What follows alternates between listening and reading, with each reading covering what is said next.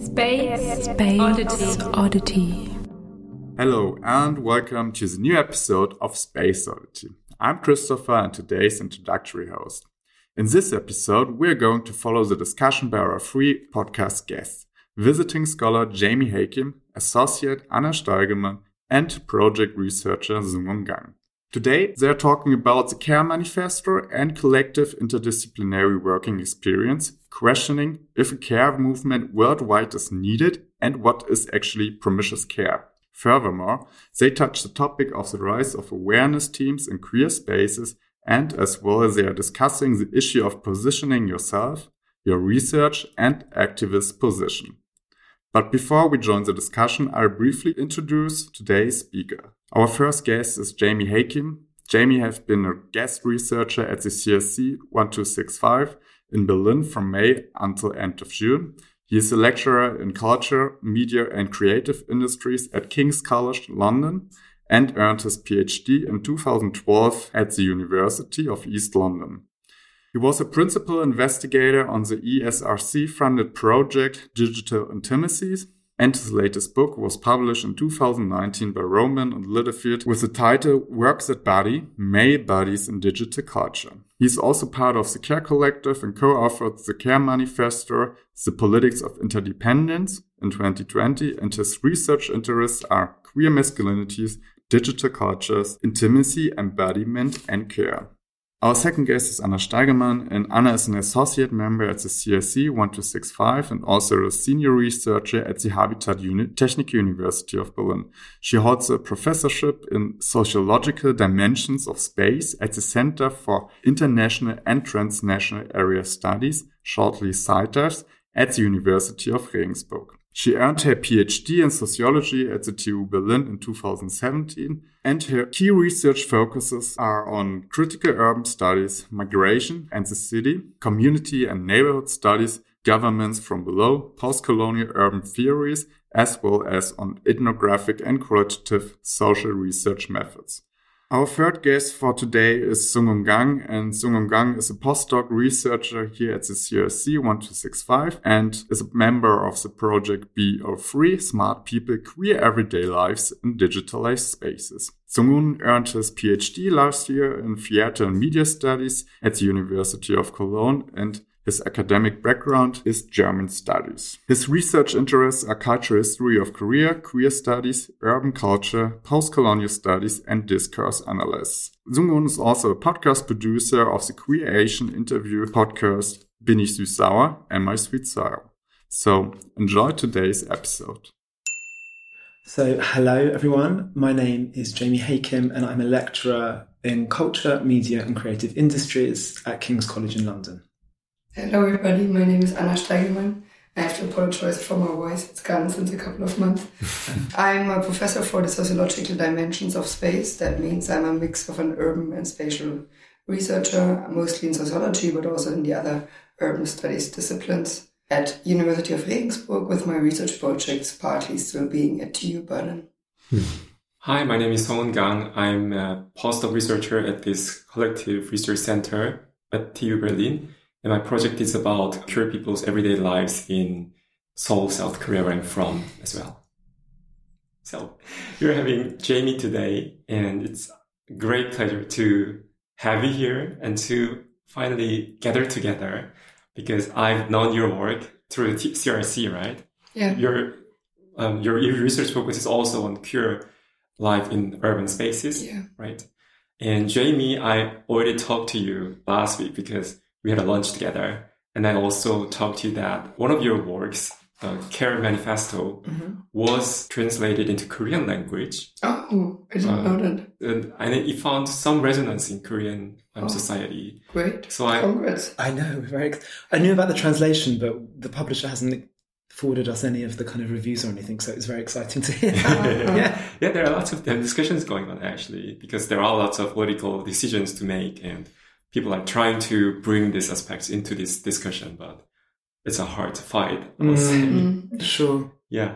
How about we start just talking about Care Manifesto, if it is okay with you? Yeah, of course. Yeah, of course. Yeah. So I was just really curious about the start because usually as researchers, right, or me being from a researcher from humanities, I'm not really experienced in working in collective Mhm. with other people from many different fields. So how did you start it even the care collective?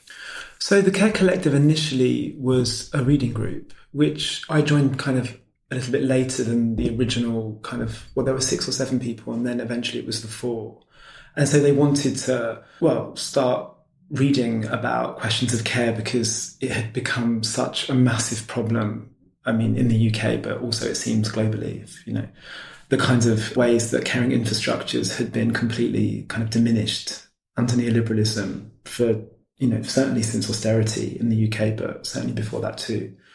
And I met Andreas Chatzidakis out socially, and we got talking, and he invited me to join. I have typically worked on questions of intimacy, mm-hmm. so there was overlap. I mean, the way that we ended up framing care in the manifesto was kind of much broader than the kind of interpersonal, but there was overlap between kind of my research interests and what they were discussing. And yeah, I joined that reading group. And so that, that reading group consists of Lynne Segal, who's quite a renowned kind of socialist feminist that was very involved in the second wave in the UK. Jo Littler also has a background like me in cultural studies.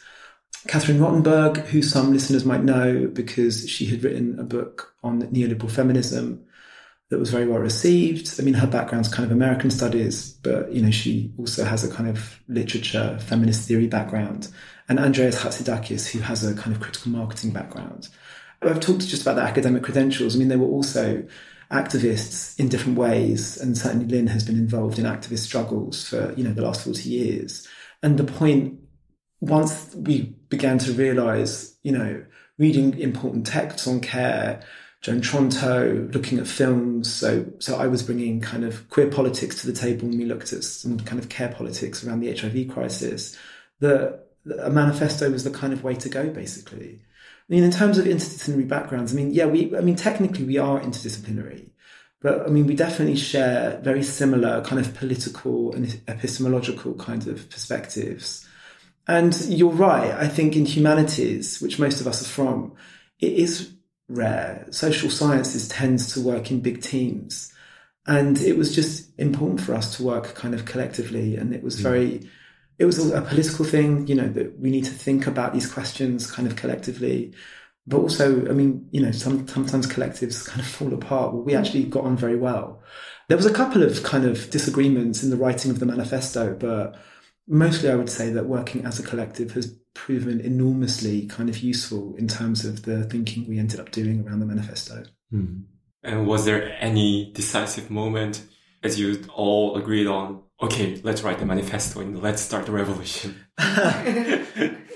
I could be wrong here, and my colleagues in the collective might remember it differently. My memory was that it was Lynne that had decided to, that we write a manifesto, which made sense given what her kind of background and experience was. So yeah, there was a period where we were just reading or watching films or reading poems or kind of a, a whole range of different cultural production that looked at care. And it just became obvious there was a massive care problem, not only in the more traditional kind of caring industry, you know, so like care work. Mm-hmm. You know, the situation in the UK is terrible. I mean, it has been so kind of neoliberalized and emptied out. The care workers massively underpaid, extremely difficult working conditions. I mean, the best example I can give of that is the kind of disaster that happened in the care homes during the pandemic. So mm. many people died in the care homes because the caring infrastructures were so poorly equipped at being able to deal with. But then we began to think about it in a more kind of abstract sense and realized that, you know, it's not just care work and questions of mothering and social reproduction. But one of the things that neoliberalism has done is try to make us only understand each other as individuals in competition with each other. And what happens to care? There's no space in that kind of rubric for caring. And hence the need for the manifesto, basically. So, yeah. And I can see some parallels between UK or in South Korea and also Germany, what's going on, right? Even, Yes. yeah, during the pandemic, but after pandemic, well, it comes to me sometimes like we all forgot what we had to learn during the pandemics. We are all, we were clapping hands to people who are working in this field and we are talking about raising their um, working conditions and everything all, right? But do you also sometimes witness such moments that this kind of manifesto or this kind of uh, movement is still needed also in Germany, Anna? Absolutely. What I find interesting, and that is also more linked to my research, is the more informalized care.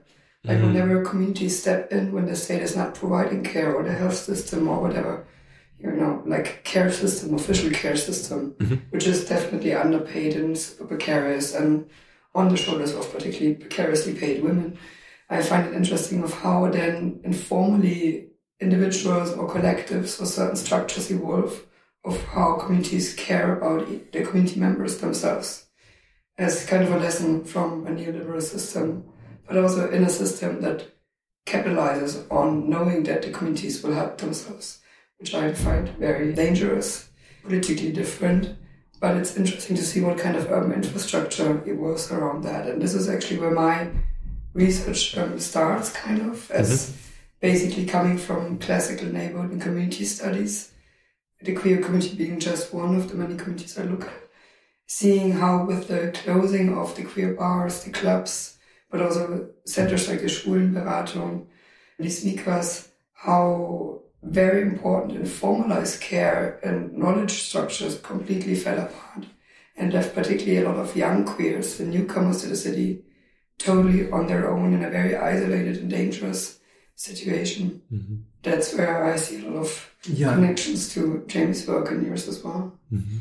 Yeah, no, I mean, I, I completely agree. I mean, in the UK, I'm sure as well, I presume in queer in Germany, we had mutual aid groups that were not queer, that were just set up in communities that, you know, did the work that wasn't possible in the conditions of the pandemic, but also was not possible because of so many years of austerity, basically. Yeah. But you know, the queer stuff is very interesting and have been the kind of research I've started doing in Berlin has shown me the stuff that you're talking about. So I was speaking to somebody from Lecken yesterday and they talked about mm. having care pods and people taking care of each other and yeah, there's very specific issues that queer people face when they've moved away from family and are young and can be precariously employed. And so yeah, there's overlap for sure in the stuff that I'm doing at the moment. Maybe you can talk about it later more in detail Sure. about your research and then queer spaces, Yeah. which is also a burning interest of mine. Sure. Um, to bring back uh, our attention to the Care Collective again and Yeah. Care Manifesto. Sure. Um, I'm just halfway through, uh, to be honest, reading the Care Manifesto in Korean language. Yeah. And I sent you the question before I read the book and I was aware of the term promiscuous care because Yeah. it was also a lot discussed term in Korean public, right? Sure. Because it's, it's a catchy word because it has an obvious sexual connotation, Sure. right? So some people were just confused from listening to what promiscuous and care. How can these two words um, combine together? What, Yeah. what they mean? And plus, there are lots of um, care workers in Korea who are women, Mm. and they do experience some right violence based on their sexuality Mm. in their caring work. Mm. So I think um, this term uh, was also partially because of that reason was I would say enjoyed care enjoyed with care in Korean discussion. Could you explain why did you come up with this term and how can you understand this? Sure. And Uh, Anna, sorry, I have a question. What do you mean with like um, sexualized violence by providing care? yeah, And c- can you give me examples? Yeah, for instance, uh, there are lots of women who are taking care of elders, and often it takes place in their private spaces, right? And then when they're there and when they're taking care of these elders, mostly male gendered elder, who is over, I don't know, 70, 80, and who's dependent on this woman, they harass the women, for instance. And there are lots of cases like that. Yeah, Yeah. too. Germany too. Mm. Yeah, and in the UK, sure. I'm glad you asked me about this. This is my contribution to the, the manifesto because it comes from research that I was doing around HIV activism. So, in exactly the same context as what Anna had just talked about, the way that the queer community had to gather themselves hmm. and kind of begin to set, to set up kind of informal, kind of grassroots care structures during the early days of the HIV epidemic, particularly. I was looking at the States. So organizations like ACT UP, basically, and then initiatives in San Francisco. And the term promiscuous care comes from an article by Douglas Crimp, who is an academic but also an activist that was involved in ACT UP, from an article called How to Have Promiscuity in an Epidemic. And it's a fascinating article, and what he's doing is he's trying to kind of argue against some of uh, what you might call the kind of erotophobic response to queer sexual cultures during the pandemic because a lot of the arguments that you know certainly a lot of right-wing and conservative press were saying but also gay leaders is that gay people should just stop having sex mm. because that will stop the spread of the pandemic. I mean that's that's just not possible. And the same during the covid pandemic. exactly. I mean the parallels are very kind of interesting. Yeah. and so he argues he makes the case for it's a really interesting case that the queer promiscuity that was happening, particularly amongst gay men in New York in the 70s and 80s, he argues provided the condition for developing safer sex techniques. Mm. Because if you look at the kind of sexual cultures of New York at that time, they were experimenting. They were. He uses the he uses the expression. I'm paraphrasing. It was multiplying and experimenting with sexual practices beyond the penetrative sex, mm. which was the major route of HIV transmission. And it was within those cultures, the leather cultures, the kink cultures, the kind of counter-public kind of sexual spaces, that they developed a massive array of kind of complex sexual practices, which meant you could have sex, but you weren't necessarily going to have penetrative sex, which was one of the major routes, I'm repeating myself, that of course HIV. That has an argument, I read that as an undergraduate and it has just stayed with me forever and it got me thinking in conversations with the Care Collective, you know, how might that argument be applied in the context of care? And specifically, what I've taken from the term promiscuous isn't that you have sex with as many people as possible, which is the kind of common sense kind of argument. Often there's a moral connotation to that term as mm-hmm. well. It's his definition as multiplication and experimentation with different sorts of practices. Mm-hmm. So it's that. And so what in that particular chapter on caring kinships, what I mean, I led authored on that, but we all kind of obviously worked on that together. So we we basically say that the kind of dominant forms of caring that exist at the moment, as we've just been discussing, are completely inadequate in terms of you know dealing with people's caring needs. And so that's not just under neoliberalism, but that's kind of much longer, which is kind of based on a household where a woman does all the social reproduction and isn't paid for it. Mm. I mean, it's terrible for women. It's terrible for the people they're caring for in, in many different ways. And so what that particular chapter is, is like a provocation to begin to think about the multiple ways that you might experiment with new forms of caring practice outside of that very kind of narrowly defined kind of caring model, which continues to prevail kind of today. So that was where the kind of idea for promiscuous care came from. I mean, the decision to use the term promiscuous care was deliberately provocative. Mm. And that provocation was meant to be generative. Um, in terms of trying to get people to think about it. Interestingly, there were two or three kind of points of contention within the discussions when we were writing that. And the use of the term promiscuous was one of them because of potentially, you know, that reception of it. Mm-hmm. And I guess that's a shame, but hopefully when people read the chapter, they'll see that I mean, I don't have a problem with promiscuous sexual practice in the more common sense term, but it isn't really about that. It's about proliferating who and how we care for and the practices, you know, that we use. And hopefully people can read that and take that away from it. Mm-hmm. Thank you. And now listening to you, I can understand it better. And also it's about experimenting and finding ways, but also the background was at the time of seemingly impossible era where you can have sex at yeah. all, right? So I, I think it is also really important to understand the background of the term.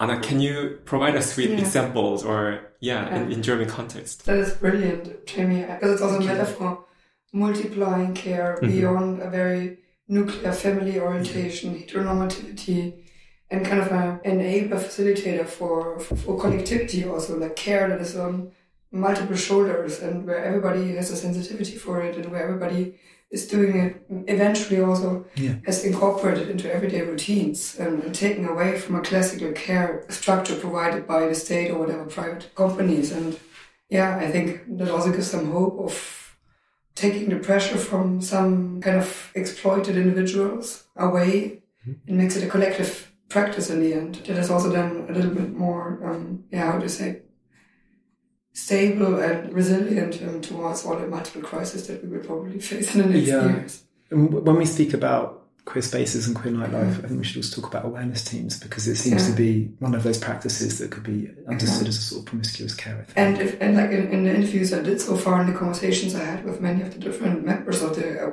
of the people who provide awareness in clubs, but also at other events or institutions, actually the goal of them is that they make themselves obsolete at a certain point. By being present in these spaces, people learn to also take care about each other, developing a certain kind of awareness that eventually we don't need awareness teams. anymore. Interesting. That's so mm. interesting. Which is also very anti-capitalist because in the end, so far, they also partly make money with it. sure. But their aim is to actually make themselves obsolete when the community Yeah. can take care of each other in a way that we don't need anyone to care about overdoses or sexual harassment in these spaces Yeah. because they don't necessarily happen anymore. I also went through the book and I learned that the Care Manifesto was co-authored by, I guess, five people. Yeah. And I was just curious about the writing experience because usually you are writing the text by yourself, so alone, or a top one or two other people, but with five people as a team on text, printing a text, how was it? Yeah, it was uh, interesting. I mean, I've co-authored a few times, but never with five people. It worked out quite well, mostly because basically the way that we've organised the book is around these five different scales. So we've used, and actually I think this comes from geography and urban studies, which isn't my background, but thinking at different scales basically. And so going from the interpersonal to communities to the state to economies to the world. And so each of us was responsible, I think, yeah, I think that maps onto five different, onto mm-hmm. each one of those kinds of, each one of those scales basically. And at the beginning, there's a diagnostic part of the manifesto which diagnoses the problems at these scales where kind of care has been insufficiently organized. And then there's the kind of manifesto where we propose different kind of solutions to these problems. And so in that respect, it worked out quite well because it, in the five of us, there was five scales. There were also disagreements. Promiscuous care was one of them. I think another one of them was whether we would use the term caring markets or caring economies. And that showed up some political differences around relationships to capitalism, which was interesting, but also difficult at times. But uh, fundamentally, they were kind of, you know, they were resolved. And I, you know, I, we get on with each other and we care about each other. And uh, one thing that's important to say is that, you know, caring isn't always easy. It comes with difficulties. You know, one of the things we say in the manifesto is that one of the reasons that the world is not as caring as it should be is because care itself is a very difficult form of labor that kind of without going too much into the theory of it, which reminds you of your own mortality. If you are trying to keep something alive and well, you can be reminded that you might also not be alive. So people with a more psychoanalytic background in the group were kind of very cognizant of the kind of negativity that can come with kind of caring. And so, yeah, that came out a bit, but we resolved it. I can't. I wish I could remember how now. We wrote it a few years hmm. ago, but I mean, ultimately, it was a good experience, and and I think there is definitely something, to, and we learned from each other from our different perspectives. Hmm. And I think if you can manage the differences and the different, this is a problem for any collective. I think if you manage the difficulties and the problems, then it can be enormously kind of rewarding and supportive to work in a collective way. Hmm. And super inspiring. Yeah, we were intergenerational as well. You know, Yeah. Lynne just turned eighty. You know, her experience on these questions, you know, from the seventies was just fascinating, and we kind of cascade downwards. There was an intergenerational component to it as well, and yeah, it was very inspiring. You're right. And can I ask you too, just one general question? Since I started at this research project and I'm getting in touch with um, lots of sociologists and urban studies scholars, and they're quite different from people who I'm met in media studies department, for instance, or literature studies department. And one of the most striking difference for me is that lots of them are at the same time as activists, uh, very active, or they are in touch with activists, especially in city like Berlin. And also your work, the Care Manifesto, it's, uh, I would say it's not, how do you say that? It's a very inspiring text, but also it could ignite an activism. And so do you, and also Anna, you are also focusing on lots of urban activisms or people doing many different things. So how do you deal with the call for, let's say, quote unquote, staying objective as scholar? because this topic I get again and again. So Mm. people say to me, "Oh, well, yeah, in activist scene, maybe it's possible, but we are now talking about academia. Mhm. So using this term, for instance, like safe space, we should be uh, really careful. I have to say, I don't think there is such a thing as objectivity in the social sciences. Because depending on our positionality, who we are, we ask other questions or certain questions. Because I'm a woman, Mm. I make sense of the world in a completely different way because of my class background, because of my sexual orientation, because of how I grew up. I see certain things and I ask certain questions. I think the objectivity, what makes it scientific, is the rigidity and validity of my methods and the systematic the way I approach my topic. I don't believe, I mean, it makes a difference if I do research or Jamie would work on the same topic. We would come to completely different findings eventually. Mm. So I reject that notion of objectivity, I have to say. Mm. I would say I would answer in exactly the same way. And yeah, it's also it's also the degree to which you're able to reflect, to be self-reflexive about your positionality and the place you have in the construction of knowledge that you know you're involved in. Was the only thing that I would add. I completely agree. Mm. It's, it's entirely knowledge production is entirely. I'm also completely convinced by feminist standpoint theory that there is no such thing as an as an all-seeing a, a possibility of an all-seeing kind of objective position where you can take it in the round. You know, you inhabit the world that you're researching from a very particular position, and you just need to account for that position and how it shaped the knowledge that you've produced, basically.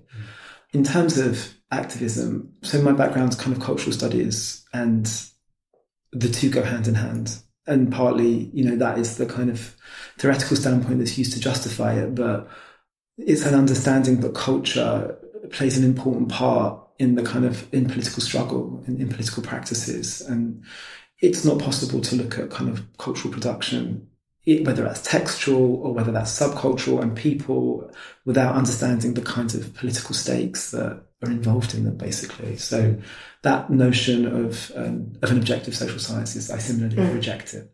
And I work a lot with action research and participatory action research, and my underlying agenda is always if I collaborate with so many members of very vulnerable or marginalized communities that the knowledge we co-produce is also actually helping them to fight for the cause or for the existence in the end. So I have this political notion of yes, this is not merely basic Grundlagenforschung, knowledge that stays within academia is used for my own CV, my own projects, but also that there is some outtakes and there is some knowledge that also helps them. Mm. And I think that's a very common approach in urban studies more than in sociology, I would say, Mm-hmm. because it's very applied knowledge that in the end is also part, should partly also make our cities more livable cities. So Mm. I'm very open about that. I mean, if you're a queer person, your existence is political. You are an activist by fighting for your existence, more or less, you know. Yeah. I I mean, and something, you know, from what we've, the previous discussions we've had about your research on Mhm. It's queer spaces in Korea, right? Yeah. I mean, I, that could not be political. I don't, I don't see how, I mean, there's a reason that you're looking into that because, you know, I presume, so I'm speaking for you, but that project sounds like it's interested in, yeah, how queer people make their lives livable in the spaces available to them at a particular moment in time. And that's that's a deeply political question. It seems to me it's one that can't just be understood objectively, particularly if you're a queer person that's had a certain type of experience hmm. in that space, in those And- spaces. Yeah, and we, we are seeing that live now because queer people in Korea, they applied for using the place right in front of the city hall of city center, Seoul, this year again since 2015. So it was kind of an established, um, well, I would say almost institution that somewhere in summer in June or July, the queer um, culture um, festival takes place at this very symbolic place. But this year, the city government just rejected it. Mm-hmm. So we are Okay. literally looking for space to take place the beer festival. So I'm trying to somehow remain at distance, weirdly enough. But otherwise, I can imagine that I'll just right jump in and jump right in and just be flown away with the movement. But at the at the same time, I'm just thinking, well, as you said, Anna, just being there, just talking about this topic itself is regarded political, mm-hmm. right?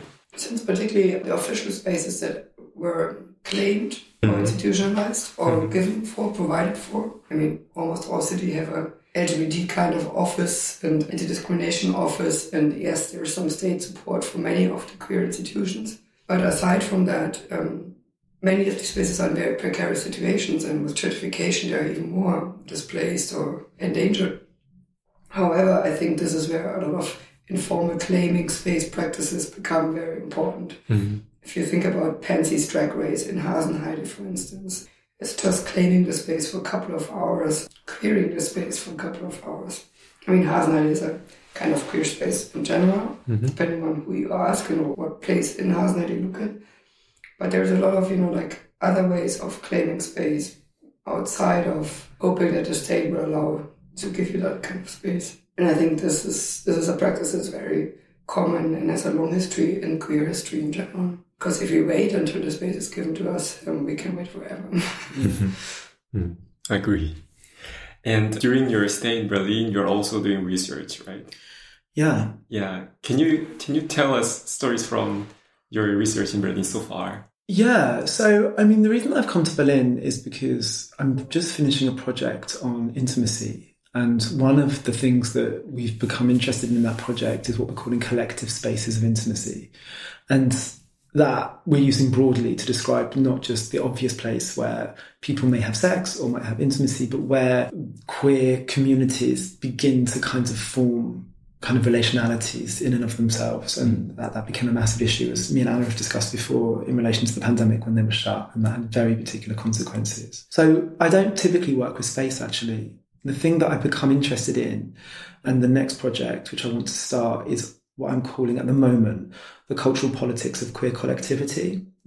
And so looking at the rise of queer, it's, a lot of them are young queer kind of people who have organized themselves in collectives, into collectives, call themselves collectives in different areas of cultural life.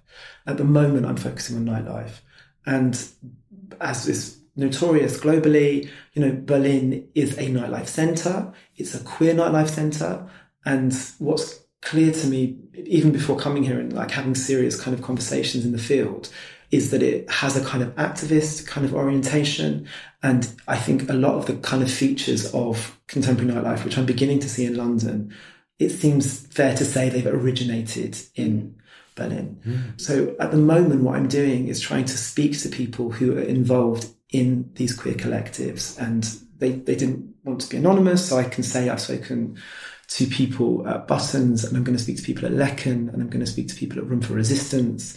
I've spoken to someone at TS Raver. So these are various kind of collectives involved in the particular type of queer nightlife scene here. Mm. And I'm just, this is something Anna, I think, has researched and is involved in, and I'm just finding my feet there. But I mean, it's fascinating to me. You know, in London, London is a very established and commercial city. You know, it was a centre of neoliberalism as a political project, but also in terms of homonormative forms of nightlife and leisure space, where it was about you know, glamour and exclusivity and, you know, making money. And certainly in the early years of the 21st century, you know, there were private members clubs. This was a new, they've disappeared, but what, a new thing that can really characterize a bit, the height of kind of, you know, neoliberalism in London was, I think there were about three private members clubs, which was understood to be aspirational things that people should want to go to. So this kind of more activist, leftist, that have different sorts of histories in kind of activist organizations and squat parties that I mean, it's so precarious to say that it's established in Berlin, but there's a history of it in Berlin, right?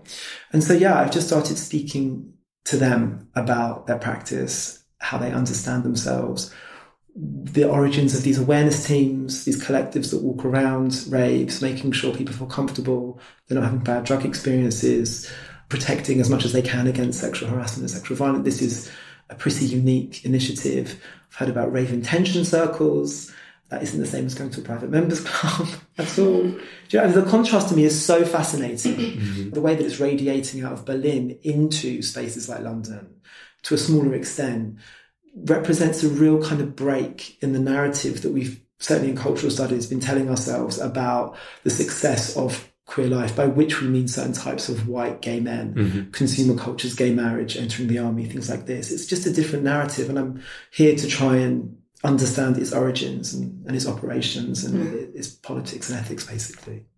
I agree, it's, quite unique. My research is very much linked to Jamie's research, but looking more on the spatial dimensions, so the spatial politics around and the spatial production of what kind of spaces, symbolically, socially, and in terms of design, are these collectives producing, and how are they reusing and reappropriating existing nightlife spaces and community spaces um, alike. But what I find very interesting, you, you, you touched upon this issue, is for instance, my university in Bavaria, which is a very Catholic, very remote, mhm. mid-sized town, has a university facility at the end of the sem- semester, like a big campus fest. And they have an awareness team. Oh. I looked randomly, it's not a systematic research, but I looked at other spaces, like nightlife spaces in other German cities. And gradually, they're all setting up awareness teams as well. Mm-hmm. So you see, there's a need for it, obviously.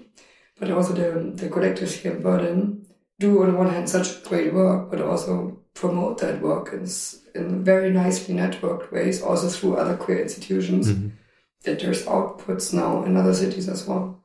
I've spoken to people that are involved in these awareness teams initiatives, and it just seems there is so much potential to kind of scale up this sort of practice that's been developed by queer communities to look after each other in all sorts of space. I spoke to someone involved in Lecken yesterday, and they also explained, and maybe it's the same university, but it's, I mean, that there was a university conference happening in a couple of weeks, maybe around gender studies, and there's going to be an awareness team there. Yeah, that's, that's, yeah, that's It's the same. No, oh, it's, It's different. Yeah, exactly. So this is a concept that that can be kind of adapted and that has been invented. Well, not invented, has been kind of you know formed at this moment in a very particular way. It just shows the ingenuity of of, of, of queer community kind of making and care And- practices and And it's still a community practice because I know here there's also efforts from student initiatives to have at bigger events always an awareness team on the side.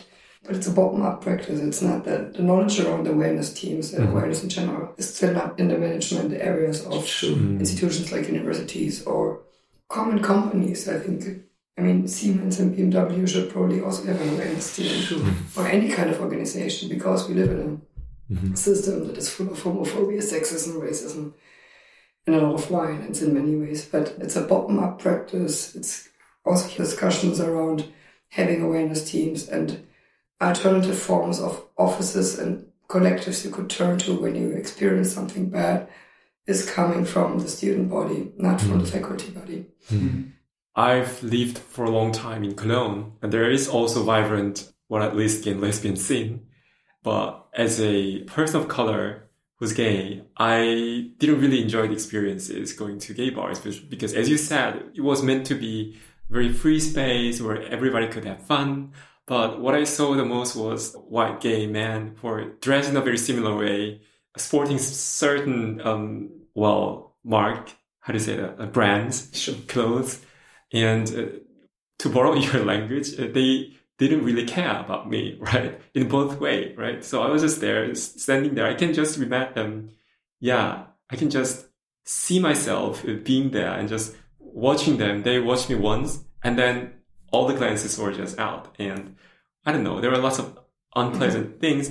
But what I was talking about was I also organized some events right before the pandemic. They all fell out, so it's a pity. But still, what is really interesting about Berlin is that there are so much going on, activists and performers, um, artists.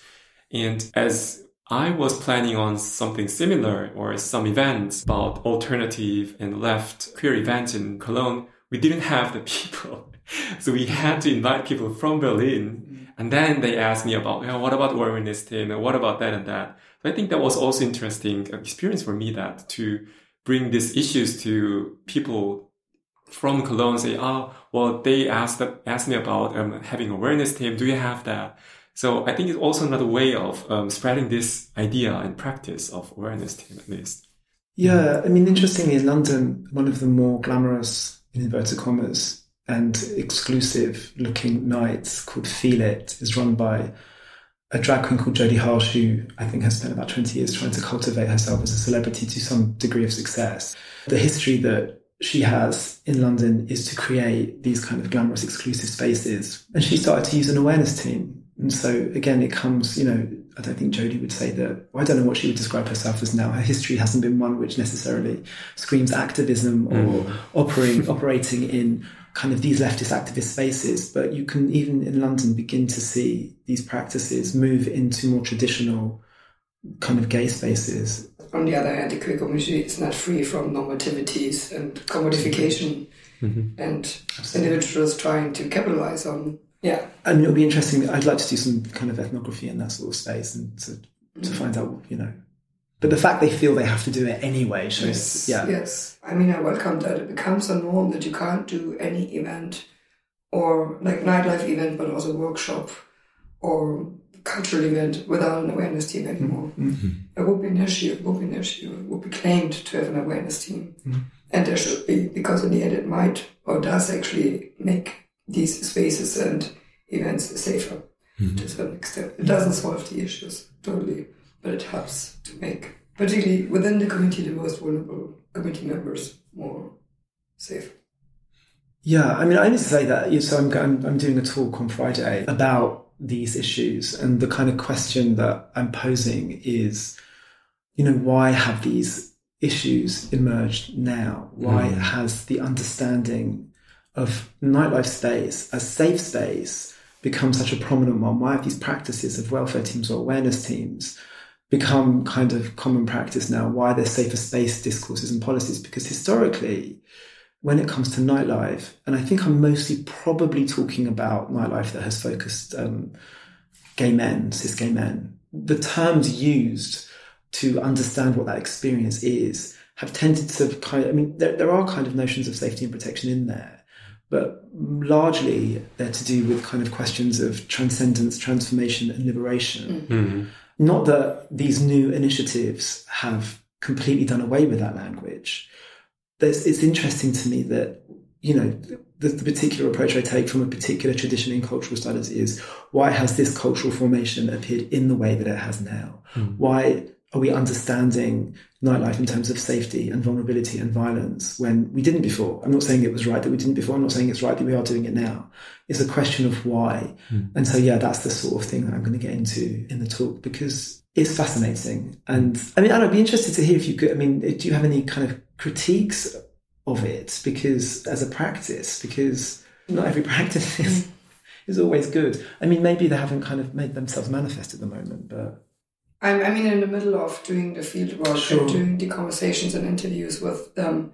So I can't necessarily like sure. underpin my assumptions or my preliminary findings. But so far, I'm impressed by the high degree of reflection mm.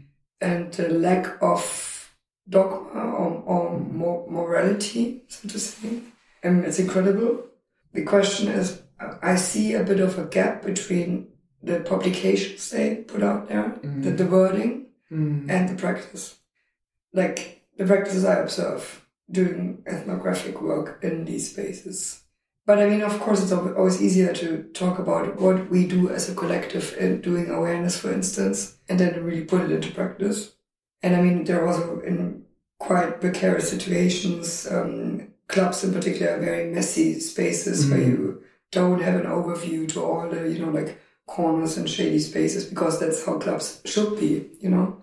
There's different layers of visibility, there's different layers of where you can hide yourself, particularly if you want to have sex. So that puts a challenge and, and, and pressure on people who do awareness because they are usually a group of, let's say, five people for mm. a mm-hmm. club that is filled with hundreds of people. So you might miss a certain mm-hmm. situation, mm. or you might, if you have a situation, it might be hard to find them you know, these kind of things. And also then they're well trained members. However, everybody of the teams does it in their own way. Mm-hmm. And I think that's, that's a beautiful thing, but it also, yeah, produces certain social and spatial situations where I can't say it makes necessarily the space in, as a total thing um, safer. Mm. Also, again, what is safe um, yeah. is very right. subjective. It depends on your positionality. Um, I think none of them claims to make the space safe. They all say they make the space eventually safer. Mm-hmm. the other side of my research is also asking users of these spaces of what is saferness for them. Mhm. What does it mean? What do they need in terms of also the design? Dark rooms are a big, big topic. You can design a space very well according to the needs of a very diverse community. However, it's more the spatial politics and forms of dominance that in the end make any space, how beautiful it might be designed or how appropriate it might be designed, make it space. Mm.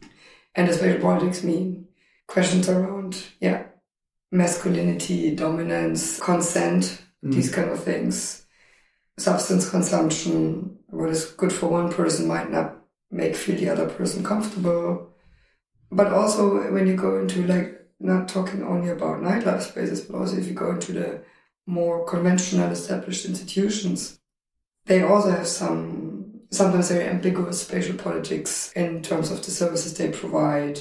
There's no mainstreaming, Mhm. which is good. I think the employees still have their own styles, their own experiences, their own training, their own positionalities, but there is no one fits all way of of providing, you know, safety in the end, you know.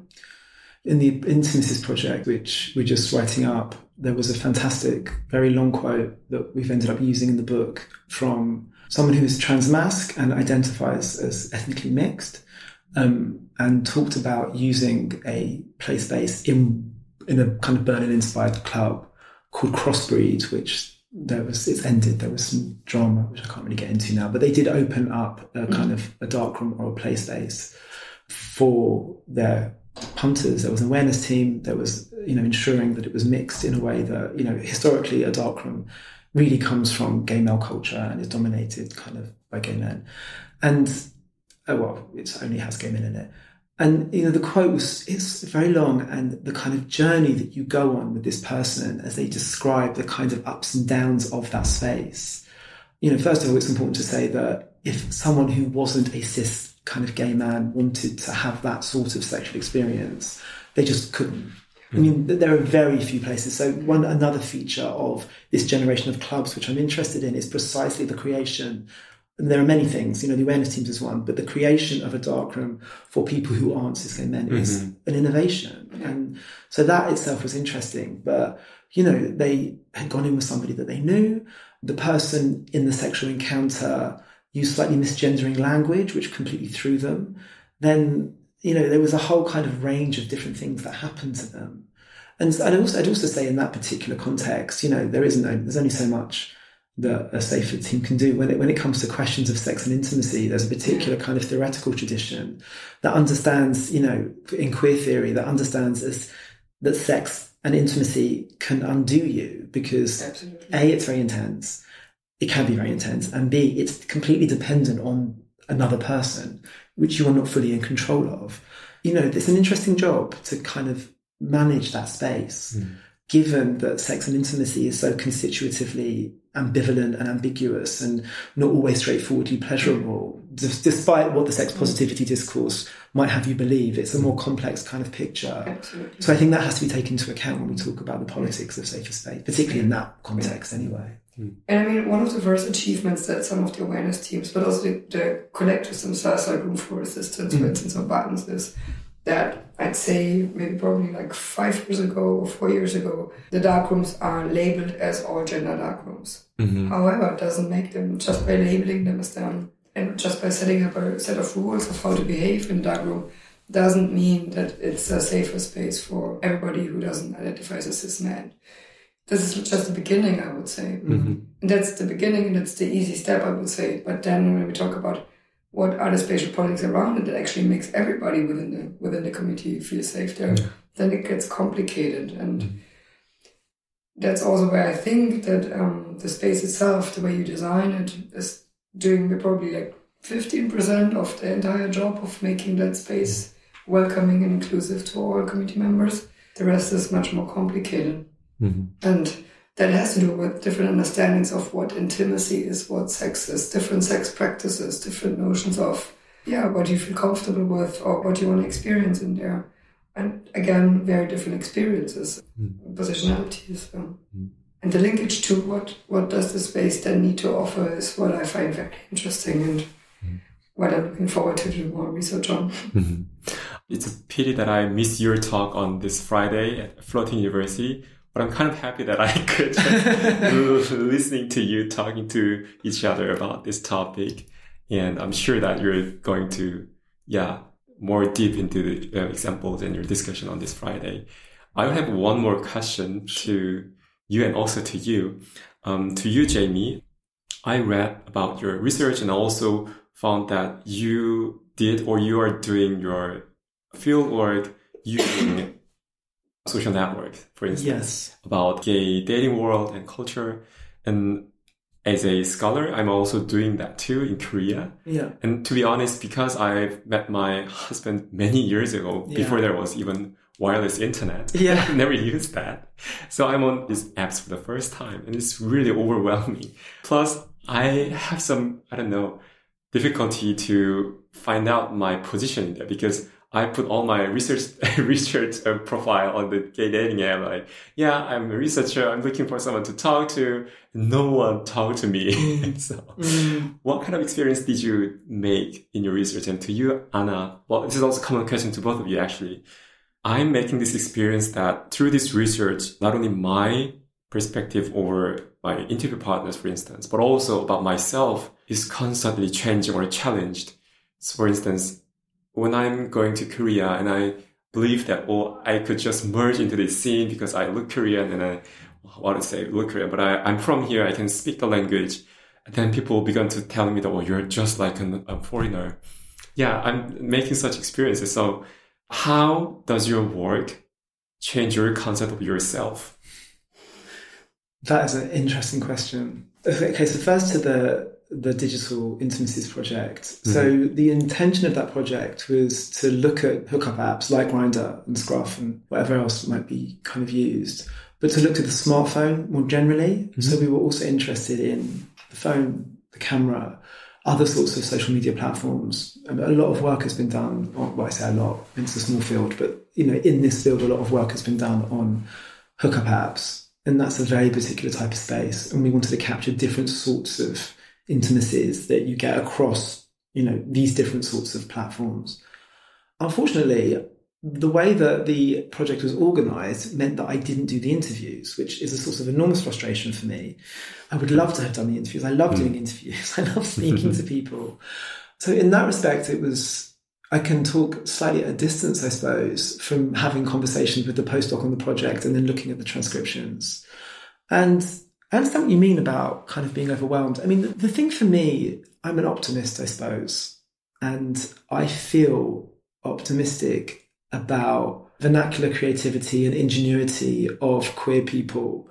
I mean, we've been talking about community spaces, but also in their intimate lives.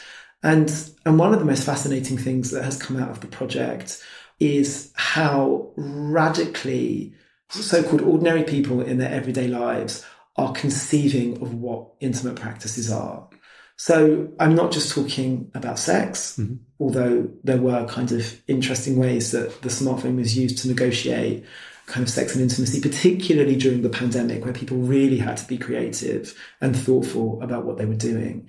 But also in terms of just redefining intimacy kind of completely. And I've got a fanzine here, which I'll give to both of you, where we kind of are trying to publicize some of our findings to kind of non-academic audiences. I can put the link on the website when you when you put this up. But so uh, just a couple of examples. So there was a person who described they are of Asian heritage. I believe they came to the UK through Austria, and similarly, as you've just said, Simon talked about the racism on the scene and around kind of very Eurocentric beauty norms, and talked about finding this influencer on Instagram, someone called Alok Vaid-Menon, who talks very openly about these issues, about being a person of color, I think about being non-binary or trans, I forget how they identify. And one of the things they talk about are the kind of body, particularly around body hair. Hmm. And this was so inspiring to this person. They went to see Alok speak at a public event together, and he described eyebrow threading as a really powerful form of intimacy. Mm. They- They thread each other's mm. eyebrows, and they're involved in kind of hair removal practices. And for him, in this context, that was a form of intimacy. Mm-hmm. People talked about the intimacy of a night out So, not the intimacy that you might get with your husband, but the intimacy of being in a collective space with mm. your community, who you might recognize, where there might be a degree of anonymity. And I can kind of give uh, kind of more and more examples of what I understand to be completely radical redefinitions of intimacy. Mm-hmm. And I would never have expected that. You know, I went in thinking I was going to be looking at sex and intimacy and people and open relationships, and which we do, and those things have come up, and you know they have been important. I mean, that I think has been the most surprising and inspiring thing to me. You know, as we've been discussing, that what people can do in their everyday lives, even in the most impossible kind of constraints, the creativity that they can bring to everyday living, continues to be inspiring. I learn from them. I'm an academic, apparently, with expertise. I'm continuously learning from my participants about this. And yeah, so I don't think it maybe is quite getting what you're getting at, but that was, and in terms of how it's transformed me, I mean, I'm so grateful to have a job where I can just read about intimacy. Mm-hmm. It just makes me think about my own relationship, my own kind of personhood and my own place in the world and, you know, my hang ups, my insecurities and the things I'm adventurous about and the constant ability to be reflexive, not only in relation to what I've just said, the people that I speak to, or at least the transcripts that I read, but the theory as well. You know, it's not mm. just about what's happening on the ground, it's the way that we as academics and others have theorized that and how those things are in conversation. And that becomes a kind of reflective practice for me in my personal life, I would say. Mm-hmm. Thank you. And Anna? I, I can only second that. It had the same effect on me. Very transformative, very eye-opening, very moving, um, emotionally moving. In the beginning, I think I had a very narrow notion of what is intimacy and queer intimacy. By starting the discussions, the observations, the conversations, and reading more, I kind of use it now as a heuristic device. And I'm impressed and overwhelmed by the multiplicity and plurality of intimate practices and definitions of intimacy and things that I think make up a space intimate or create intimacy is overwhelming. And there's a lot of practices that you usually wouldn't relate to intimacy in a narrow definitions. I find that eyebrow thing very, very yeah, fascinating. And I found a lot of other practices that have a very spatial notion. They all create spaces in a certain way, but mm-hmm. also take place in certain spaces only. That I find very interesting. Uh, But also, these can be things that are also very much linked to caring practices. Mm-hmm. Mm-hmm. But it extends both notions of what I understand in traditional notions as care and intimacy. And realizing that and making sense of that might have a huge transformative effect on me and myself and how I make sense of the world and how I feel in these spaces and with these people. Yeah, and only to add to that, one of the definitions of intimacy we use in the project is, yeah, I'm paraphrasing again, is Lauren Berlant's, I think they actually say attachments that we depend on for living. Yeah, exactly. And how that can be very easily transposed into the caring context. And that was partly to show what's at stake in practices of intimacy, but also practices of mm. care, I would say, that we depend on them for living. Life, life is what's at mm-hmm. stake when we discuss this. But it was also part of a project, you know, that, that Lauren Berlant and Michael Warner were involved in, in terms of trying to expand what we mm. understand as intimate and as care, you know, mm. and I think that's the things that, you know, it sounds like we're similarly interested in the material conditions Yeah, absolutely. that provide spaces of intimacy and spaces of care and allow people to kind of thrive and survive in their life. What I find very interesting here is that many of these intimate practices or the practices that create intimacy, queer intimacies, are not in the spaces where usually these practices would be thought to take place. Mm-hmm. For instance, doing eyebrows or doing hair would be associated with a hair salon. Mm-hmm.